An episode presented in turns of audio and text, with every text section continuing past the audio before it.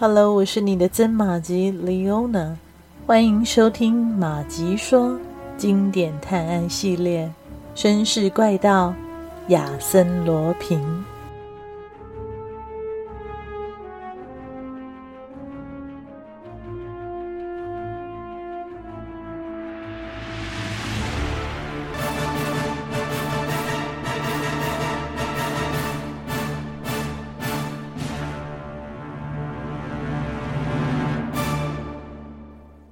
放风的时间到了，狱警打开牢门。亚森·罗平刚从口袋里掏出一根套有金色环带的雪茄，随之往抽屉里一丢，说了句：“我等你好久了，亲爱的朋友。”便跟着狱警出去了。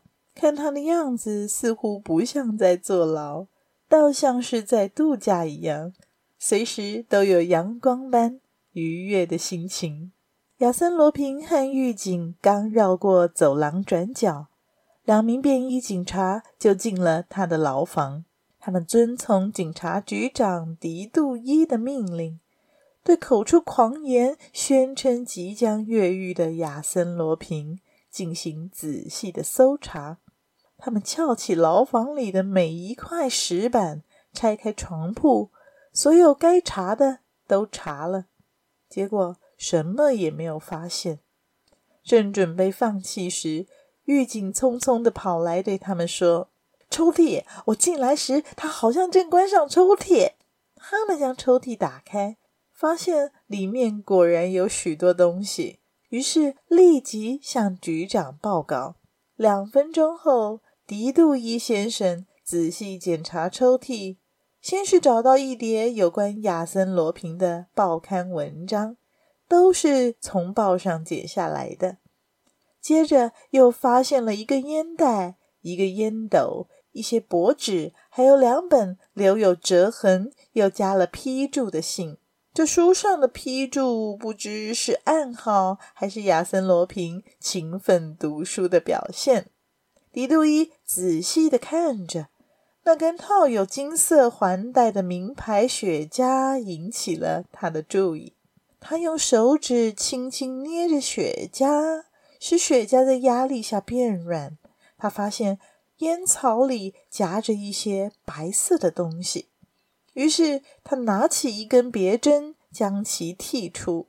藏在雪茄里的竟然是一张便条，上面有女人的娟秀字迹。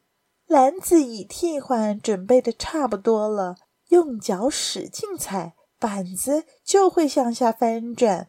HP 将在每天十二至十六等候。去何地？请速告知。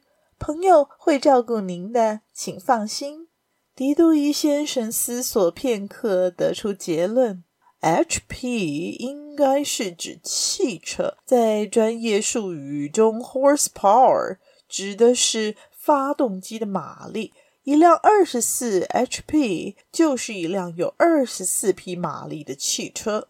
他站起身来，向两名警察询问了另外的一些状况，然后决定把纸条翻拍下来，再原封不动地放回亚森·罗平的抽屉。按照他们的推断，亚森·罗平还来不及读这封信。狄杜伊先生对此事产生了浓厚的兴趣。晚上，他带了一名警探到桑塔监狱检查亚森·罗平用过的餐具和剩下的食物。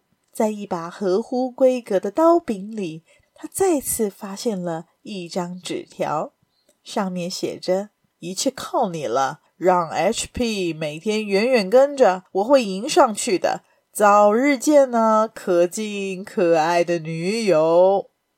说真的，我认为方向对了。我们稍微帮他一下，让他逃出去，让他帮我们抓住这个共犯，然后再从其中套出亚森·罗平的底细。的确，几个月来，审讯成了预审法官和律师枯燥无聊的辩论会。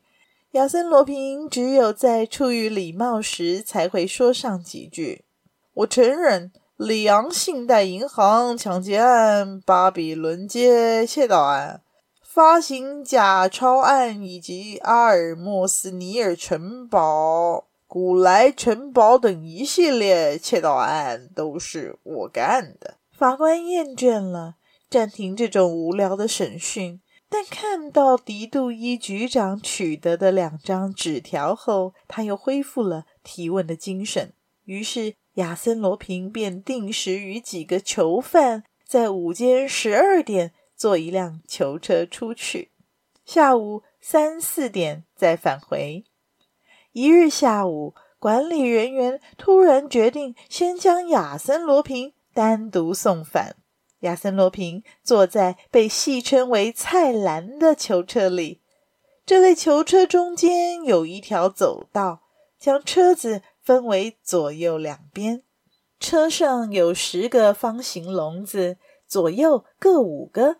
囚犯必须坐在笼子里一个很窄的座位上，中间隔着隔板。一个士兵守在尽头，监视着走道。此时的亚森·罗平坐在右边第三格。笨重的囚车摇摇晃晃地前进。当车子行经圣米歇尔桥的中段时，他习惯地用右脚踩了一下关闭笼子的钢板。钢板慢慢移开了，露出两个转动的轮子。他默默地等待着，囚车在圣日耳曼的十字路口停住，前面出了点事故，交通阻塞。机会来了，亚森·罗平穿过钢板的洞，跳到地面上，重获自由。亚森·罗平跑了一段路，然后慢慢停下来。像个闲晃的人，自在而从容地逛着大街。当时正值初秋，天气宜人。他在一家街边咖啡座坐了下来。他点了一杯啤酒，一包烟，一小口一小口喝光啤酒，再不急不忙地拿出一根烟。结账时，他叫来了经理，并且大声地对经理说话。店里的顾客全都听到他说：“很抱歉，先生，我忘了带皮夹。我叫亚森·罗平，你也许熟悉这个名字，请同意让我赊几天账吧。”说完，他在一片笑声中从容地离开。他来到戒备森严的桑塔监狱外，大声要求放自己进去。守卫大吃一惊。接着，不情愿地将他带回监狱。几分钟后，典狱长跑了过来，假装生气地责怪狱警。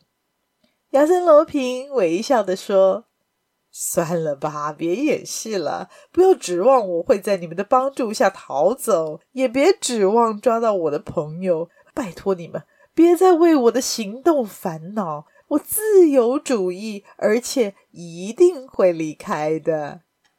几天后，法国《回声报》详细的报道这一起事件，弄得警方颜面尽失，典狱长更是灰头土脸。所有的人都相信亚森·罗平会再次越狱，同时他本人也明确地表示了这一点。亚森·罗平被换到另外一间牢房，而法官也停止了预审。此后的两个月里，亚森·罗平成天躺在床上，几乎都是面壁而睡。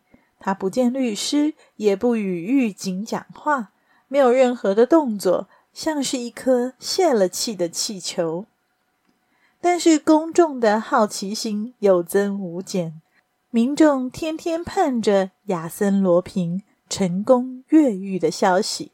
开庭的前一天，有位不愿透露姓名的先生来到《大日报》的办公室，将一张名片扔给了司法专栏的编辑，上面写着：“亚森·罗平定会信守承诺。”法庭开审的时间到了，民众纷纷赶来，想亲眼看看。亚森·罗平这位大人物如何应付这一切？